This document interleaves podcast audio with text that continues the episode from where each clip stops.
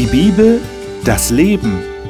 Winfried Vogel spricht mit seinen Gästen über ein Thema der Bibel.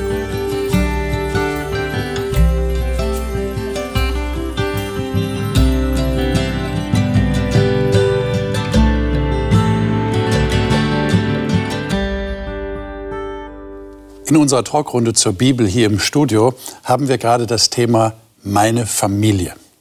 Und wir haben schon etliche Themen in den letzten Wochen behandelt, die zu diesem großen Thema gehören. Letzte Woche, erinnere ich dran, haben wir über Alleinsein gesprochen. Tatsächlich, auch das gehört ja zum Thema Familie, auch wenn man das nicht vermuten mag. Aber es gibt sicherlich auch unter unseren Zuschauern, unter Ihnen Menschen, die jetzt nicht einen Partner neben sich haben oder Kinder haben und die vielleicht denken, was geht mich das Thema Familie an? Wir haben also letzte Mal über Single-Sein gesprochen und zum Thema allein, aber nicht einsam etwas gesagt. Heute reden wir über Familie. Jetzt kommen wir tatsächlich zu Menschen, und hier als Gäste haben wir sie im Studio, die Familie sind. Vater, Mutter, Sohn, Tochter. Und es ist mir tatsächlich gelungen, eine Familie zu gewinnen. Ich freue mich sehr darüber. Das ist die Familie Petracek, die jetzt hier mit mir im Studio sitzt. Und diese Familie möchte ich Ihnen gerne vorstellen, bevor wir dann ins Thema gehen und Bibeltexte aufschlagen und uns fragen, was sagt die Bibel zur Familie? Und ich denke, die Familie wird dann auch aus ihrem eigenen Erleben einiges erzählen können. Iva Petracek, die Mama der Familie, hat in ihrem Leben schon viele Menschen gepflegt. Heute ist sie als Qualitätsbeauftragte in der ambulanten Pflege viel unterwegs. Doch an jedem Morgen, sagt sie, öffne sie die Bibel und rede mit ihrem Gott. Madeleine Hein, geborene Petracek, die Tochter, macht eine Ausbildung zur Kinderkrankenschwester. Sie sagt, jedes neugeborene Kind, das sie in den Händen hält, offenbart einen liebevollen Schöpfergott. Familie mache deutlich, dass wir zueinander gehören und einander brauchen. Kilian Petracek studiert Architektur, engagiert sich in ehrenamtlichen Projekten und redet gerne mit Menschen. Er sagt, er sei überzeugt, dass Gott auch heute noch in unserem Leben wirken kann. Thomas Petracek, der Vater dieser Familie, ist in der humanitären Hilfe und Entwicklungszusammenarbeit tätig und fühlt sich dabei von seiner Frau und seinen Kindern unterstützt. Er sagt, trotz der großen Not in dieser Welt glaube er an einen liebenden Schöpfer. Ich finde das toll, dass ihr da seid. Danke, dass ihr gekommen seid als Familie. Und wir schlagen die Bibel auf, gleich zu Anfang. Ich lade euch ein. Das Buch der Sprüche ist ja ein Buch der Weisheit. Sehr viele weise Aussagen sind im Buch der Sprüche. Und da würde ich gerne mit euch mal Kapitel 24 und dort Vers 3 lesen. Das ist nur ein kurzer Satz, aber der hat's in sich. Ich würde das gerne mal in einer modernen Fassung hören. Madeleine, du hast die Neues Leben Übersetzung. Mhm. Sei doch so gut, lies mal diesen Satz vor.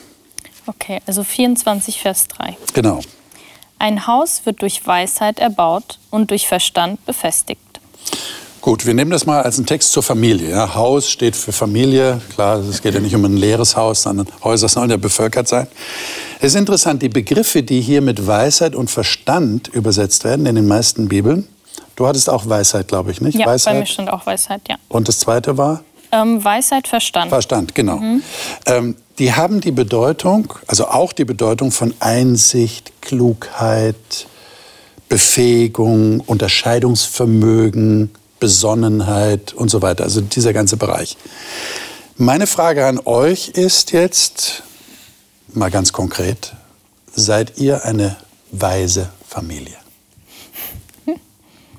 Ja, das ist eine gute Frage. Ja. Also viele Leute sagen, wenn man ja graue Haare hat, man ist schon weise. Und ich habe ja die graue Haare schon jahrelang. Und äh, deswegen sind wir eine weise Familie, würde ich sagen. Ja, zumindest. Das stimmt. Wenn das auch vom Vater kommt. Ne? Mhm. Nee, aber weis zu sein und äh, Weisheit zu haben, ich glaube, das hängt ja sehr eng mit Leben zusammen. Mhm. Und auch äh, mit einem Leben in der Familie, würde ich sagen. Weil ja. Äh, durch das Leben in der Familie, äh, man wird bereichert, glaube ja. ich mal, und man bekommt auch eine andere Einsicht äh, an ja. viele Sachen. Ja. Ich meine, ihr seid ja nach meiner Beobachtung eine intakte Familie. Es gibt ja auch viele Familien, die nicht mehr intakt sind, wie man das ausdrückt. Vielleicht nicht besonders schön ausgedrückt, aber es gibt Familien, die brechen auseinander. Da gibt es Scheidung, Trennung und sehr viel Herzeleid. Bei euch scheint das nicht so zu sein. Hat das etwas mit der Weisheit zu tun, die hier erwähnt wird? Könnt ihr euch das irgendwie erklären? Könnt ihr vielleicht beschreiben, warum das bei euch so ist, wie es ist? Also mir ist, da, mir ist dazu nur eingefallen, dass wir zum Beispiel ähm, immer zu unseren Eltern kommen konnten oder ich immer zu Kili kommen konnte und diese Weisheit von ihnen auch erlangen konnte. Also, dass wenn ich ein Problem hatte oder so, konnte ich immer kommen und ähm, das mit euch besprechen. Und dass wir sehr offen darüber auch zu Hause geredet hatten, wenn jemand irgendein Problem hatte. Und da konnte jeder so seine Meinung dazu sagen mhm. oder vielleicht einen Rat geben.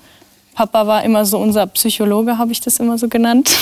oder ist es bis heute noch, dass wenn man wirklich manchmal Schwierigkeiten hat oder selbst über Dinge nachdenkt und selber nicht weiß, wie man es richtig, ja, wie man es fassen kann, dann kann man es mit den anderen besprechen und das, das bereichert mich und ich denke, das ist diese Weisheit im Haus. Also das ist nicht meine Weisheit, die ich so weitergeben kann, aber die ich die gebaut wird von verschiedenen Personen. Das heißt also, die jüngere Generation profitiert von der älteren Generation. Jetzt frage ich natürlich die ältere Generation, profitiert ihr von der jüngeren? In, in welcher Form? Das natürlich auch, ja, weil das bereichert uns unseres Lebens okay. natürlich auch, ja. Und ich denke erstmal, die Weisheit muss man irgendwo haben. Ja, also für mich war die Weisheit also aus der Bibel auch. Mhm. Also in den Sprüchen ist die Weisheit von Gott. Ja, Gott ist die Weisheit und das zu zu haben, also dann und das dann weitervermitteln, denke ich mir, das hat mhm. mir geholfen oder ja.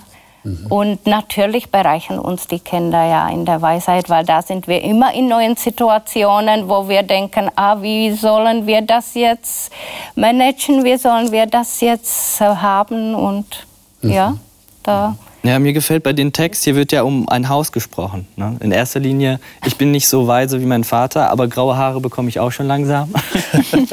äh, bei mir dauert es noch, genau. Aber mir gefällt, dass hier über Haus gesprochen wird. Weil du Architekt Genau, und ich studiere ja Architektur. Ja. Und was mir das Studium so beigebracht hat, war tatsächlich, äh, es braucht viel Planung ähm, oder wirklich sehr viel Planung, um am Ende ein gutes Resultat zu haben. Mhm. Und ich glaube, da drin spielt diese Weisheit auch mit. Also vielleicht ist auch Familie quasi dieses Zusammenplanen okay. und äh, dieses Geordnete letztendlich haben und dann, um dann letztendlich zu funktionieren. Ich meine, mein Eindruck ist ja von dem, was ihr bisher gesagt habt, äh, so würde ich das jetzt interpretieren, da ist ein Vertrauensverhältnis, das entstanden ist unter euch. Ja, du sagst, du holst dir Rat, du bist froh, du hast deinen Bruder, du hast deinen Vater, deine Mutter. Ähm, Könnt ihr beschreiben, wie so ein Vertrauensverhältnis in einer Familie entsteht? Ist das, kommt das natürlich? Muss das gepflegt werden? Ich sage das vor dem mhm. Hintergrund, mhm. äh, dass es ja auch Menschen gibt, die haben kein Vertrauen mehr mhm. zueinander. Die würden sagen, damit kann ich nicht zu meinen Eltern gehen. Mhm. Äh, das kann ich mir gar nicht leisten. Ja, die würden mich fertig machen oder äh, die hätten kein Verständnis dafür. Jetzt scheint es bei euch anders zu sein. Wie ist das entstanden?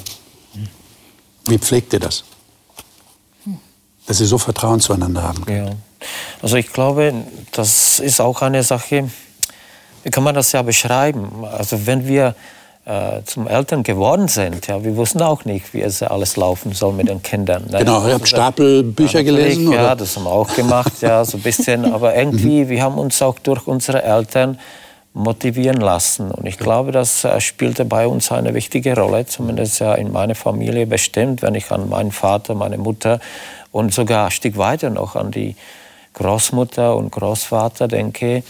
Äh, wir haben da irgendwie im Vertrauen immer gelebt. Ja. Und das war mir auch sehr wichtig, dass wir praktisch das an die Kinder, unsere Kinder dann ja übertragen, weil ich hatte jederzeit die Möglichkeit, zu meinem Vater zu kommen oder zu meinen äh, Opa zu gehen und mit ihm Sachen zu besprechen. Und äh, die Kinder haben das auch noch erlebt, ja, also so den Opa und so weiter. Und ich schätze, das haben wir tatsächlich übernommen und äh, für die Familie dann praktisch oder in unsere Familie dann übertragen.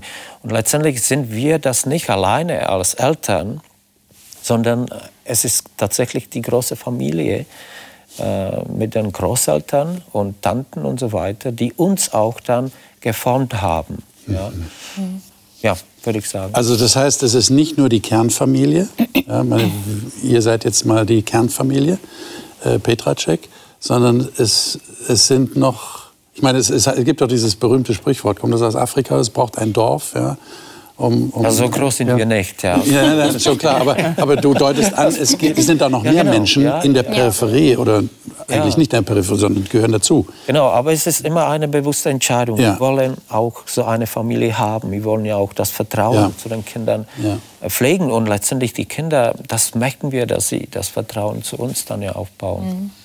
Okay.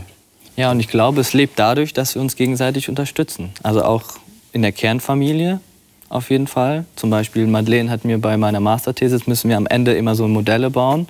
Sie hat eine Nacht mit mir durchgearbeitet, damit wir da noch rechtzeitig fertig werden, was ich sehr schätze. Aber auch, glaube ich, in der größeren Familie, glaube ich, habe ich das auch immer so miterlebt, dass wenn ich zu meinen Cousinen komme, zu meiner Tante oder so, dass sie sich freuen und dass wir uns immer helfen, gegenseitig zu unterstützen mhm. in dem, was wir haben. Ja. ja, und dass man eben miteinander offen reden kann. Ich glaube, das ja. ist ein ganz, ganz wichtiger Punkt. Ähm, ich habe einen weiteren Text natürlich hier in Sprüche 13. Äh, das ist ein längerer Text. Ähm, da sind etliche ähm, Sachen erwähnt, zum Beispiel Vers 1. Vielleicht, äh, Thomas, kannst du das mal lesen? Du hast, glaube ich, die Schlacht. Ja, ich habe die Übersetzung. Schlacht. Ja, genau. Ein weiser Sohn hört auf die Unterweisung des Vaters, ein Spötter hört nicht einmal aufs Schalten. Genau. Und dann geht es weiter. Da werden einige, ich meine, wir sind in Sprüche, das heißt, jeder Vers ist ein weiser Spruch, ja, aneinandergereiht hier. Ähm, und eigentlich, äh, wenn ich Vers 14 zum Beispiel nehme, die Weisung des Weisen ist eine Quelle des Lebens, um zu entgehen den Fallen des Todes. Vers 15, gute Einsicht verschafft Gunst. Äh, jeder Kluge, Vers 16, handelt mit Bedacht. Also das geht so in eine Richtung. Und jetzt kommt am Ende, das ist so ein Pendant, zu Vers 1, der weise Sohn, der Zurechtweisung vom Vater äh, annimmt. Äh, Vers 24, wer seine Rute schont, hasst seinen Sohn, aber wer ihn lieb hat, züchtigt ihn bei Zeiten. Und ich würde sagen, wir nehmen mal den nächsten Text dazu. Sprüche 23, 13 bis 14. Äh, Kilian, vielleicht liest du das mal. Mhm. Ähm, Sprüche 23, 13 und 14. Ja. Äh, ich habe auch die Schlachterübersetzung. Mhm. Erspare den Knaben die Züchtigung nicht. Wenn du ihn mit der Rute schlägst, muss er nicht sterben. Indem du ihn mit der Rute schlägst, rettest du seine Seele vor dem Totenreich. Genau. Und dann denken wir uns nochmal Sprüche 13, Vers 24 dazu. Wer seine Rute schont, hasst seinen Sohn. Wer ihn lieb hat, züchtigt ihn bei Zeiten. So, jetzt sind wir bei einem sehr interessanten Thema, wie ihr sehen könnt. ähm, wie kann man denn diese Aussagen vor dem Hintergrund gewaltfreier Pädagogik verstehen? Ja, das ist ja ein Stichwort heute. Pädagogik sollte unbedingt gewaltfrei verlaufen. Ja, also, das ist ein, ein Schreckgespenst für viele, wenn sie sich so so Familien vorstellen, wo geschlagen wird, ja? wo also körperliche Gewalt angewendet wird. Ähm, wie, wie, versteht ihr das? Und wie ist es bei euch gewesen? Wenn ihr darüber reden wollt, vorausgesetzt. Ja, also reden, klar. Du hast die Frage gestellt, ja. Kann die Ihr habt die Freiheit Frage zu antworten oder nicht zu antworten. An, an dich stellen, wie ist es in deiner Familie gewesen? ja, genau. Aber du hast die zuerst an mich gestellt. Ich glaube, die Sache ist so, äh, man braucht gewisse Grenzen. Ja. das, das heißt. Und, äh, das fängt ja auch schon sehr früh an. Genau, sehr früh an, ja. Und äh, letztendlich, äh, wenn die kleinen Kinder da sind, dann ist es ja Überraschung für die Eltern, was äh, sie alles schaffen und äh, welche Kraft sie haben, auch in Schreien, wie sie sich durchsetzen können. Und das ist sehr, sehr interessant, das zu sehen. Ähm, aber wir lieben die Kinder und darum geht es auch. Also auch wenn man zum Beispiel sag mal, so gewisse Grenzen setzt. Und ich spreche hier nicht mit Gewalt, äh, sondern durch Gespräch, aber dann durch eine bestimmte Richtung, Richtung vorgeben und zeigen. Mhm. dann äh, heißt das, äh, da wollen wir die Kinder erziehen. Ja? Da wollen wir letztendlich mit denen ein Stück weiterkommen, dass sie sich auch selber fangen am Ende. Und, äh, und du sagst, die Motivation ist Liebe. Die, die Motivation das macht man ist aus Liebe. Liebe. Mhm. Und das ist vielleicht diese Spannung Liebe und die Route hier. Ne? So, und Schlagen und so weiter. Ja. Und ich bin nicht derjenige, der, äh, der das ja machen würde. Ja, ja. Also Kinder, Kinder schlagen und so weiter. Aber ja. trotzdem muss man gewisse äh, Limits zeigen. Und mhm. äh, die sind dann auch äh, klar. Ja. Und das könnte auch dadurch passieren, dass ich das Kind äh, zur Seite nehme, dass ich mit ihm spreche. Äh, ich kann das Kind schlagen, oder, oder ich kann das Kind auch umarmen. Ja? Okay. Und, und einfach halten, auch nicht gewaltig, aber eine neue Situation entwickeln. Und ich glaube, das haben wir äh, mit Iva immer wieder mal erlebt. Ja. Äh, wenn die Kinder sich irgendwo ähm, fangen, ja, so, so, so mhm. in eine Situation, und kommen da nicht einfach raus aus, äh, aus der Trotzphase oder was auch ja. immer. Man muss sie irgendwie ablenken, ja, muss sie dann wieder zu einer anderen Situation bringen. Und das ist nicht einfach. Das, ja. das wollte ich gerade sagen. Das ist ja nicht einfach. Vor allem, ist es nicht so, dass man auch zugeben muss, man ärgert sich manchmal einfach. Ja? Die Kinder machen wirklich eine Dummheit. Mhm. Ja. Was sie nicht machen sollten ja. oder was man ihnen sogar gesagt hat, macht das nicht. Und dann machen sie es extra. Was macht man im Moment des Ärgers? Ich glaube, das ist so ein, so ein, mhm. so ein springender Punkt.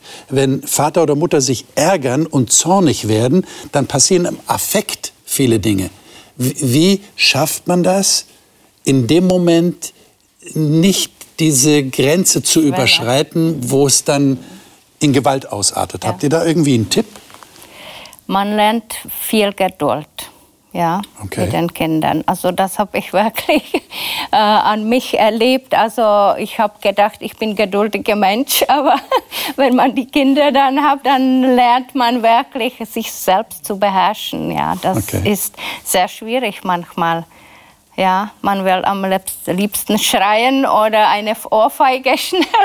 ja, es ist normal, ja, dass man an der Grenze kommt. Ja, und äh, ja, man muss, muss, muss lernen, muss, muss dann äh, auch aus der Situation dann kommunizieren, sagen, guck mal, du hast mich wirklich, also so mhm. soll man das nicht, also auch mit dem Kind zu sprechen, aber das haben wir wirklich miterlebt, dass man aus der Situation raus irgendwas anderes machen, okay. ja, dass, dass man äh, dann rauskommt, ja. Aber es ist nicht einfach. Aber ich höre bei dir raus, auch durchaus über die eigenen Gefühle mit dem ja. Kind sprechen. Ich meine, soweit ist das ja. natürlich, ist das Altersbild altersabhängig, dass es, äh, natürlich. dass es das ja. verstehen kann. Mhm. Ich habe jetzt wirklich ein Problem. Ja, ja, Und ich äußere das auch deutlich, mhm. dass das Kind ein Verständnis dafür bekommt, da, da, liegt tatsächlich ein Problem vor. Mein Verhalten ist zum Problem geworden. Ja. Also ich glaube, reden ja. ist eigentlich ganz wichtig. Also wenn ich mich so an die Zurechtweisung meiner Eltern erinnere, mhm. ähm, habe ich auch wirklich immer so das Gefühl gehabt, so nach, ich habe immer verstanden, warum ich was falsch gemacht habe.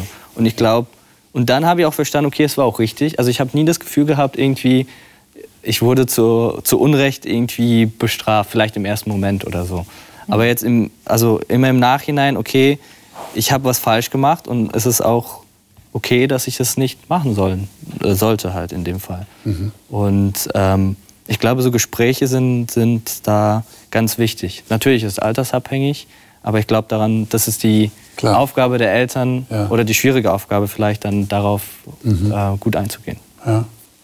Was nehmt ihr jetzt als junge Leute mit aus eurer Erziehung? Es ist ja immer so, man nimmt ja viel mit und sagt sich dann, das würde ich auch so praktizieren bei meinen eigenen Kindern, wenn ich mal welche habe. Mhm.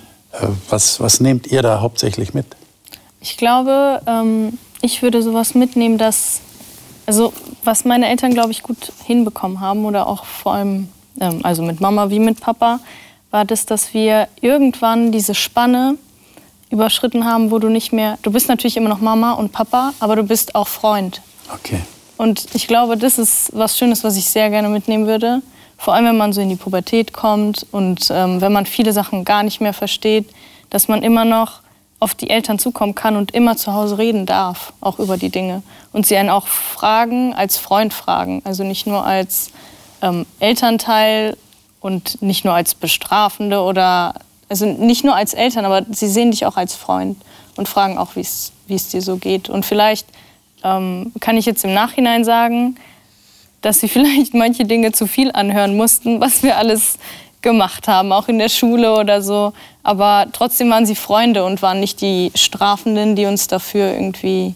Ja, also ich hatte nie das Gefühl, dass ich irgendwie nicht reden darf zu Hause. Und das war. Das interessant. Das da würde ich gerne mal einhaken. Was hat dazu geführt, dass ihr, so scheint es zumindest von dem, was ihr sagt, keine Angst gehabt habt?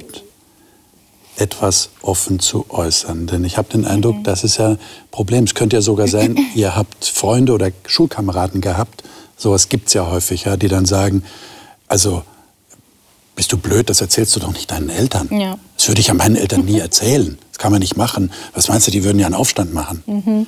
Ich habe jetzt bei euch den Eindruck, ihr konntet nach Hause gehen, ihr konntet Dinge erzählen was hat euch veranlasst, keine Angst zu haben? Denn ich habe den Eindruck, das ist häufig das Motiv. Ich habe mhm. Angst vor den mhm. Eltern, was dann passiert, was ich an Strafe bekomme, an Konsequenz. Mhm. Ich glaube, das war, also wenn ich mich jetzt so erinnere, das waren die Kleinigkeiten eigentlich. Also das fing schon damit an, dass man mit einer schlechten Note nach Hause kam. Und natürlich als Kind hat man dann immer die Frage, sage ich's oder sage ich's nicht? Natürlich. Kommt es irgendwann mal raus oder zögere ich noch so lange hin, bevor ich es überhaupt sage und vielleicht sind sie böse oder so.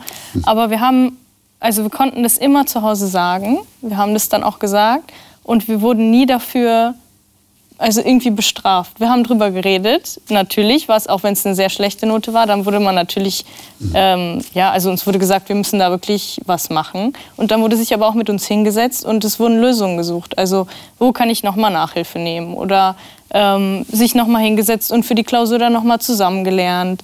Oder dann auch gesagt, okay, Kili soll mir zum Beispiel für Mathematik, da hatte ich immer Probleme, dass er mir dann hilft, mir das zeigt. Aber es wurde, ich hatte nie das Gefühl, ich komme nach Hause und wenn ich das sage, natürlich war das immer ein komisches Gefühl, das zu sagen, aber ich hatte nicht das Gefühl, ich werde bestraft oder es ist total schlecht. Also ich durfte auch die schlechten Dinge sagen über mich und hatte nicht das Gefühl, dass ich ja. Also und ich glaube, da ist diese Angst, dass okay. sie genommen wird von okay. diesen Kleinigkeiten, okay. dass man da einfach schon weiß, okay, ich darf so sein, wie ich bin.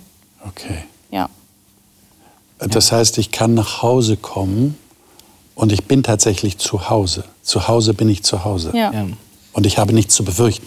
Das ist auch eine ganz wichtige Botschaft. Ja, ja. trotzdem gibt es die Situation, also wenn man irgendetwas angestellt hat, natürlich, man kommt mit einem schlechten Gewissen ne? und äh, äh, ganz fröhlich, also so, dass ich zu jeder Sache, die ich angestellt habe, einfach fröhlich zu meinen Eltern gehen Nein. würde und die auch nee, so ist es auch wieder nicht. Ne? Und die würden so sich im Arm nicht. sagen, ja, es passt schon. Sowas.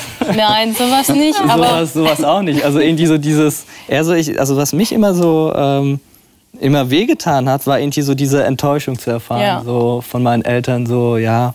Ähm, oder, oder dass ich sie so gespürt habe, ich enttäusche, durch mein Verhalten habe ich meine Eltern letztendlich irgendwie enttäuscht. Okay. Und ähm, das war für mich schon teilweise, ich finde, fast die härtere Strafe. Ja, das war die Strafe genug.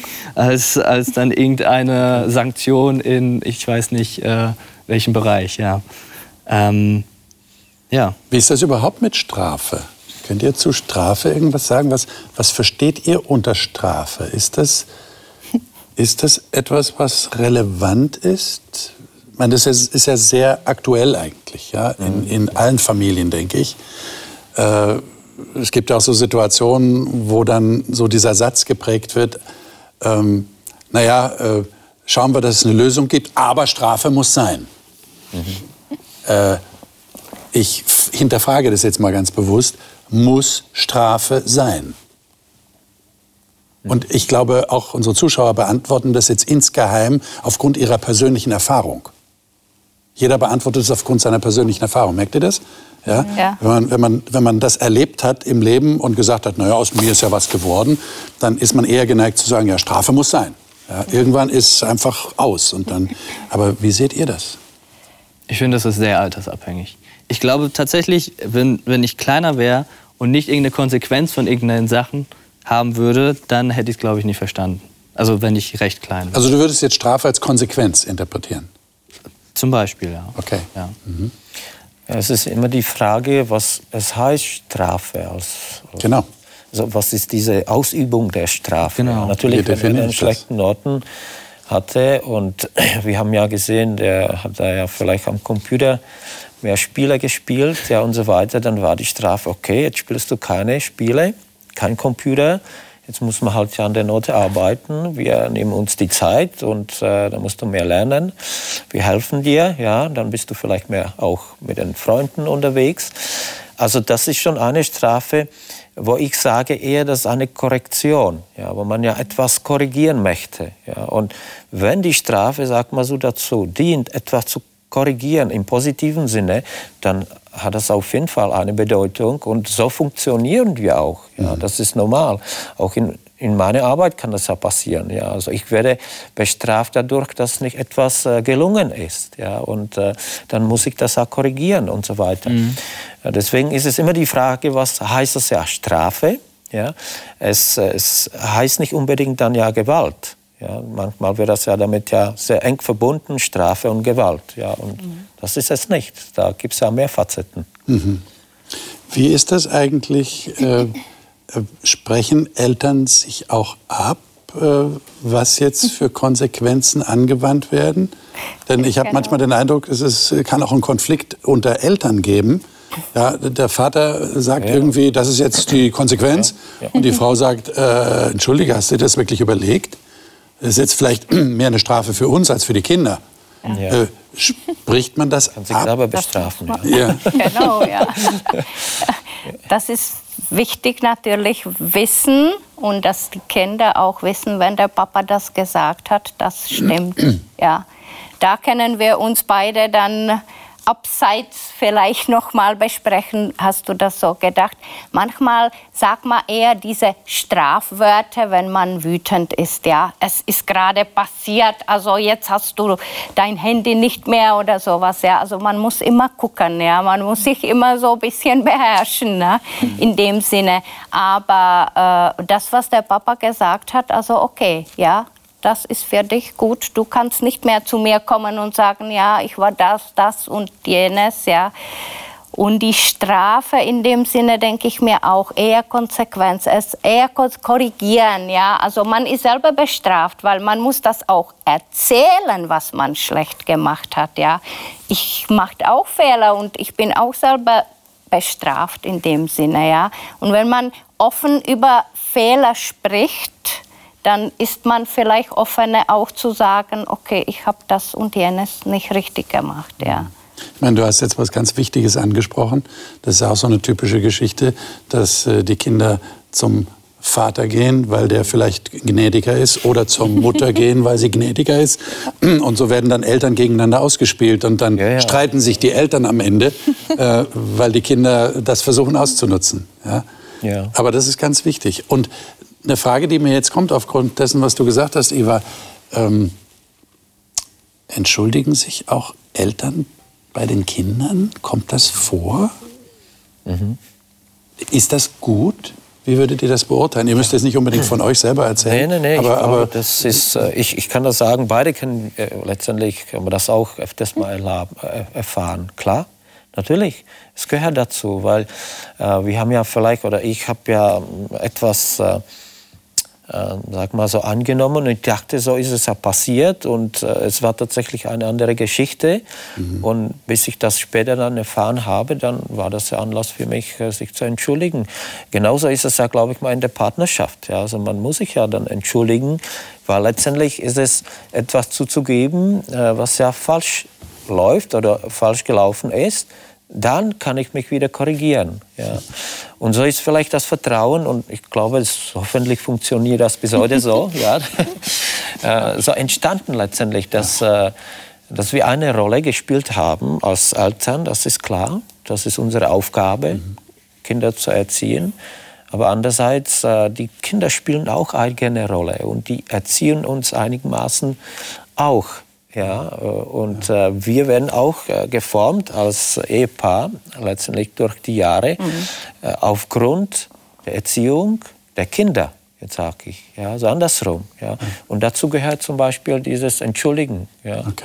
Mhm. Ob das ja immer gelingt, das weiß ich nicht. Also da bin ich, ich bin kein perfekter Mann und äh, ja. perfekter Vater, aber äh, der Wunsch war hier einfach äh, im, im, Herzen. Wenn ich irgendetwas falsch gemacht habe, ja, dann vergib mir das und äh, ja. wir werden dann halt ja äh, das beheben und dann läuft das ja dann weiter im Leben. Es gibt doch bei den Kindern diesen klassischen Punkt, wo es von dem Heldenbild des Vaters oder der Mutter so ein bisschen wechselt zu, ah, die sind auch nicht ganz fehlerfrei. Oder? Ist doch so. Irgendwann merkt man, ähm, der Papa kann doch nicht wirklich alles. Ja, vorher kann er ja alles. Er kann alles lösen, kann alles machen. Schön, ja. ja. genau. Aber irgendwann äh, ist das, ist das ein, ein, schwieriger Punkt? Ist man da enttäuscht? Oder wie habt ihr das erlebt? Hm. Also ich muss sagen, ich habe den Punkt auch dann wieder überlebt. Also ich glaube, das ist natürlich, dass man halt als klar, Kind sieht natürlich. man irgendwie den die Ganz Eltern normal. als oder den Vater jetzt als das Vorbild. Ja. Dann irgendwie merkt man, okay, es sind auch nur Menschen irgendwie. Und das meistens wahrscheinlich in der Pubertät. Ich glaube, in der, in der Zeit, wo man guckt, okay, wer, was bin ich eigentlich so? Mhm. Wo, wo finde ich mich eigentlich? Ja. Aber ich muss sagen, dass ich dann wieder zu dem Punkt gekommen bin, dann zum Schluss zu sagen, okay, wenn ich so ähm, ja, meinen Vater angucke, dann ist er schon ein Vorbild für mich. Mhm. Also ich glaube, diese Heldenfunktion habe ich da dann wieder irgendwie äh, in dem gefunden, ja, durch dieses Nach Das hat dann auch mit dem weiteren Kennenlernen zu tun. Auf jeden dem, Fall. Dass Auf das Vertrauen Fall. dann wächst. Ja, natürlich. das hat natürlich mit der Beziehung zu tun, die man entwickelt hat. Ja, ja. ja. Mhm. Ist dir das auch so gegangen, Madeleine? Ja, also ich denke schon, dass ich da auch, also wie, wie Kili eigentlich irgendwann mal an diesen Punkt gekommen bin, wo, das war auch Pubertät, muss ich dazu sagen, bestimmt, wo man sich selbst sucht, dass man wirklich dazu kommt, okay, die Eltern machen auch Fehler oder dass äh, man merkt, dass sie sich vielleicht auch entschuldigen, dass da auch ein Fehler war. Aber man kommt wirklich wieder dazu, dass man dann so eine bestimmte Haltung hat oder so eine Ehre zu ihnen, wie sie das doch alles gemeistert haben. Weil zum Beispiel, ich bin jetzt schon verheiratet und ähm, da merkt man nochmal anders, wie das im Haushalt läuft, wie man sich nochmal als Partner ähm, kennenlernen kann. Und da merkt man, wie viel man eigentlich daraus profitiert hat, wie die Eltern auch miteinander umgegangen sind. Und ja, deswegen würde ich auch wieder sagen, kommt man wieder in diese Rolle, dass sie eigentlich doch wieder die Helden sind oder die, ähm, ja, dass man einfach sie ehrenhaft anguckt, also dass sie das so gut geschafft haben. Vorhin hast du gesagt, sie werden zu Freunden. Genau, zu Freunden, ja. ja. Das ist ja eigentlich. Ja, und das sind Freunde, ja. Fast noch besser als Heldenverehrung, nicht? Weil Also das ist so ein Podest, so ein Denkmal fast. Ja, ja stimmt. Das ist, das, ist das kindliche, kindliche nicht? Denken, das kindliche ja. Denken. Und nachher wird ja. das reifer und wird zu einer Beziehung. Und das, äh, Eltern schätzen das doch auch, oder? Mhm. Schätzt ihr das nicht auch, dass, dass ihr mit den Kindern mhm. eher ein freundschaftliches Verhältnis haben Je älter die sind, desto mehr kann man auch offener reden über bestimmte Sachen natürlich mhm. auch. Mhm. Ja. Und das tut auch gut. Ja. ja. Natürlich, wenn sie in der Pubertät waren, dann haben die kommuniziert, dann haben die diskutiert, wieso, warum und so weiter. Und das war für mich auch immer hinterfragen, wieso mache ich das überhaupt? Ja. Und äh, weil man impulsiv ist manchmal oder schnell was gesagt hat, was es nicht sein sollte vielleicht. Also das war mir auch klar, ich muss mich entschuldigen. Also so kann ich das nicht lassen. Mhm. So kann ich nicht mein Kind aus der Tür gehen lassen, ja, manchmal, dass man sagt, komm, komm her, wir reden noch mal, entschuldige oder das war nicht gut, mhm. Äh, das müssen wir noch mal ansprechen vielleicht und, und das hat auch gut getan. Ja. Das, das war mir auch immer wichtig, dass wir nicht aus der Tür irgendwie ärgerlich rausgehen ja, oder in die Schule oder irgendwohin. Und das ist wichtig, ja, dass die auch spüren, also wir müssen das klären. Ja. ja. Und das ist auch dann Helfer für später, ja, denke ich mir. Wohl, ja. Und auch für uns als ja. Ehepaar. Ja. Und wie wollen Sie sowieso äh, für das gesamte Leben, unser Leben bewahren, als unsere Kinder, aber auch als unsere Freunde?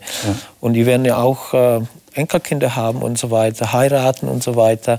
Also die Familie ist ein Teil des Lebens und das ist etwas Spannendes und Schönes. Absolut. Und ich werde jetzt älter natürlich, ja, und die werden erwachsen, die sind erwachsen, Entschuldigung, ja. Und irgendwann mal kommt die nächste Phase im Leben ja. und das ist wieder ein Teil der Familie. Mhm. Also es kann nicht unterbrochen werden und gesagt werden, jetzt haben wir die erzogen, damit hat sich das getan, ja. fertig aus. Mhm. Ja. Äh, holt man sich als Eltern auch bei erwachsenen Kindern Rat? Kommt sowas vor? Oder ist das noch nicht so weit? Ja, Ich glaub also ich schon. glaube schon. Ja. Dass, dass man so im Familienrat sich berät Ja, und ja. auch die Ja. Eltern sagen, habt ihr da einen Ja, Tipp, wie würdet Ja. ihr das machen? Genau. Kommt das vor? Ja, Ja, das, das, das, kommt ist schon aber oft vor. etwas sehr, sehr Positives. Also Ja. das freut mich sogar, ja, ihn zu fragen oder Madeleine zu fragen. Ja, Architekt, ne? also er studiert sein, äh, sein Fachgebiet äh, und in meinem Beruf, da kommen wir manchmal auch äh, mit einigen Sachen äh, in Verbindung mit Bau, Bauen und so weiter, dann komme ich gerne zu ihm und frage ich ihn auf jeden Fall. Ja. Aber nicht nur die technischen Sachen, da gibt es ja manchmal auch äh, das Persönliche. Wie siehst du das? Ja, also auch im, äh, im Glaubensleben, ja, weil er ist eine neue Generation. Äh, das ist dann auch sehr spannend für mich, euch zu erfahren und zu sehen, wie, wie ihr das seht. Ja. Über die Dinge sprechen wir auch. Ja. sehr gut. Schön. Ja. Ähm, ich habe noch zwei kleine Texte, oder drei, drei Texte, ähm, die würde ich gerne noch mit euch lesen. Das erste ist Sprüche 17, Vers 22. Und äh, Madeleine, vielleicht kannst du das mal lesen. Und Kilian, vielleicht kannst du schon mal Sprüche 21, Verse 9 und 19 aufschlagen. Und Eva, vielleicht liest du mal Sprüche 22, Vers 13. Aber wir beginnen mit 17, 22. 1722, okay. Ein fröhliches Herz ist die beste Medizin. Ein verzweifelter Geist aber schwächt die Kraft eines Menschen. Okay. Halten wir fest, geht um ein fröhliches Herz. Jetzt Sprüche 21. Also 21,9. Ja, genau.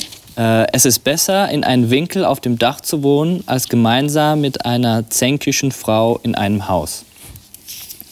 Und 19. Und dann nochmal 19.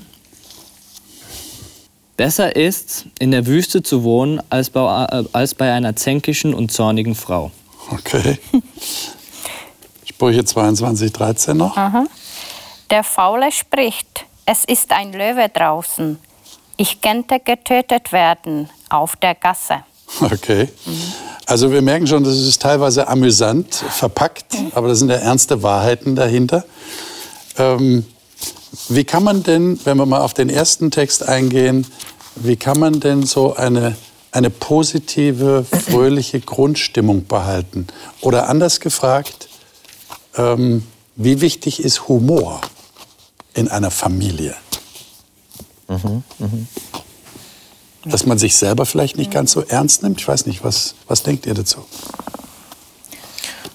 Lachen ist Also- gesund. Lachen ist gesund, ja. ja, also Also Ja. mir fällt da sofort ein, ähm, das fällt mir sofort ein, wenn wir an Humor denken.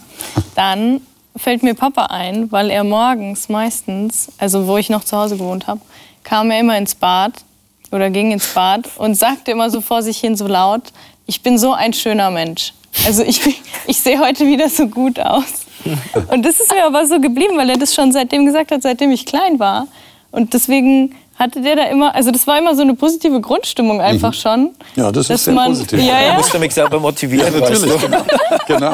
Das ist vielleicht ein guter Hatte Tipp. ich immer so gesagt, ich habe so schöne graue Haare, ich bin so ein schöner Mensch. Und dann, ja, das ist vielleicht ein guter Tipp für die anderen auch, sich dann einfach mal morgens in den Spiegel zu stellen und zu sagen, man sieht gut aus oder man fühlt sich gut. Ja, genau. Manche werden ja depressiv, wenn sie in den Spiegel schauen. Ja, ja, Vielleicht genau. ist das eine Und gute, deswegen- gute Medizin. Ja, deswegen fing das Und schon am habt ihr das an. Naja, Du ich gehst nicht morgens so ins Bad? Leider nicht. Nein, leider nicht. Okay. Aber müsst, Muss ich müsste mir ich mal eine einführen. Scheibe abschneiden. Nee, aber ich denke auch, das Humor und eigentlich, eigentlich, wenn man über das Gleiche lacht, versteht man sich ja irgendwie allgemein. Ja, das stimmt. Und ich glaube, das ist auch wichtig auf jeden Fall. Aber nicht, wenn man übereinander lacht, oder? Wenn man sich auslacht. Das ist, das ist eher Ja, negativ, nee, oder? das- Aber es gibt Sondern über das gleiche Lachen. Mhm. Aber wenn irgendetwas, irgendein ein Malheur passiert, klar lacht man irgendwie Ja. drüber. Aber es ist immer noch in den Geist, man lacht zusammen halt. Ne? Und dann- Ja, weil man kennt sich ja auch schon so gut, dass man weiß, dass man vielleicht da diese Fehler hat oder da vielleicht ein bisschen tollpatschiger ist. Und wenn man dann, wenn einem dann was passiert und man es dem anderen erzählen kann und dann die anderen trotzdem über einen irgendwie lachen, ist es noch immer nicht wie auslachen. Also das ist ja da nochmal ein Unterschied, ja. da kann man zusammen darüber lachen, wie man ist. Ja. Und das ist schön. Jetzt spricht ja, ja, der weise Mann hier, der die Sprüche geschrieben hat, auch von dem zänkischen Weib, heißt es im alten Luthertext. Das ist die zänkische Frau. Äh, wie weiß man das denn vorher? Habt ihr da einen Tipp? Für Leute, die noch jung sind und noch keinen Partner gewählt haben. Wir wollen das jetzt mal nicht nur auf die Frauen beziehen. Nicht? Hier ist es auf die Frau bezogen. Mhm. Es gilt ja genauso für Männer. Und ja. zänkisch, zänkisch würden wir sagen, ja, jemand, der, der verdrießlich ist, der, der eben nicht so positiv ist, ja, positiv gestimmt ist. Äh, und das kann ja eine Belastung sein. Ja, wenn einer immer so griesgrämig ist. Äh, das kann ja, kann ja Frau oder Mann sein, ist ja egal. Äh, wie kann man das vorher wissen, dass man nicht dann mit jemand, wie der Sprücheschreiber sagt, unter einem Dach lebt und das ist furchtbar, sagt er? Also man hat ja Zeit, dann auch, äh, äh bevor man ja heiratet, dann ja. Okay, äh, der Zeitfaktor. Genau, genau, sich die Zeit zu nehmen, einfach einiges gemeinsam zu erleben. Ne? Das haben wir mhm. auch gemacht. Wir waren ja drei Jahre praktisch äh, als Freunde, so kann man sagen. Mhm. Und dann haben wir vieles erlebt zusammen. Äh, dann weiß man schon ungefähr, wie der andere, der so drauf ist. Ja, genau, so der, ja. der andere drauf Und ich ist. würde sagen, nicht nur zusammen, aber zusammen mit Freunden. Okay. Ja? ja? also in das, das war Gruppe. auch, weil in der Gruppe, in der. Gruppe genau. weil da kann man sich so beobachten, ja, die Situationen, wie, wie managt er das, was macht er und so weiter, okay. wie, wie sind die Situationen, wenn da irgendeine Probleme sind mhm. oder ist er fröhlich, macht er so Witze oder, also da, da kann man das auch ja. sehen, ja, oder wenn wir, wir haben zum Beispiel auch abends immer so lustige äh, Bücher gelesen, nicht nur so, ja, aber dass wir als Familie, dass wir gelacht haben, ja, bei diesen oder spannende Bücher, ja, wo man richtig äh, so so Angst hatte, wie wird das weitergehen, ja, aber ich denke, das gehört auch dazu, mhm. ja, dass man, dass man guckt und so, wie, wie denn, und mit den anderen, wenn der dann vielleicht mhm. für uns neu ist, dann das ja, zu beobachten, genau. ja, in der Situation. Aber am Ende machst du das nicht rationell. Also das äh, ist zwar alles nett ja. gesagt, mhm. äh, wir haben uns einfach verliebt. Ich habe mich in Eva verliebt, ja, und äh, das war ausschlaggebend für mich. Und ich glaube, wir lieben uns bis heute, ja. Mhm als Ehepaar und ich liebe Iva, ich liebe die Kinder und äh, das gehört einfach dazu. Und natürlich, wenn man dann ja auch äh, sieht, äh, die Liebe ist nicht nur sich umarmen, sondern das heißt dann auch äh, Demut üben, ja, dann auch geduldig zu sein und so weiter, an sich selber arbeiten. Mhm. Und das formt das Leben letztendlich am Ende. Ja. Liebe Zuschauer, das ist eigentlich das Stichwort, das ist sogar das Stichwort für die nächste Sendung, nächste Woche. Da werden dann zwei Ehepaare, ein schon erfahrenes Ehepaar und ein junges Ehepaar hier sein und werden die Frage beantworten, wie ist das eigentlich mit der Liebe? Wir haben gerade jetzt am Schluss von der Liebe gehört, die eigentlich das Entscheidende ist, auch in einer Familie. Ich bin froh, dass wir die Familie hier hatten. Das ist eine tolle Sache, einfach von einer Familie ganz praktisch aus dem Leben zu hören, wie es ihnen so gegangen ist. Ich hoffe, dass Sie einiges mitnehmen konnten und dass Sie ermutigt worden sind, wirklich aufeinander zuzugehen, Vertrauen zueinander zu haben, über alles miteinander zu reden und auch miteinander zu lachen. Dieses fröhliche Herz, diese fröhliche Grundstimmung wünsche ich Ihnen und natürlich Gottes Segen für Sie ganz persönlich. Bis nächste Woche dann.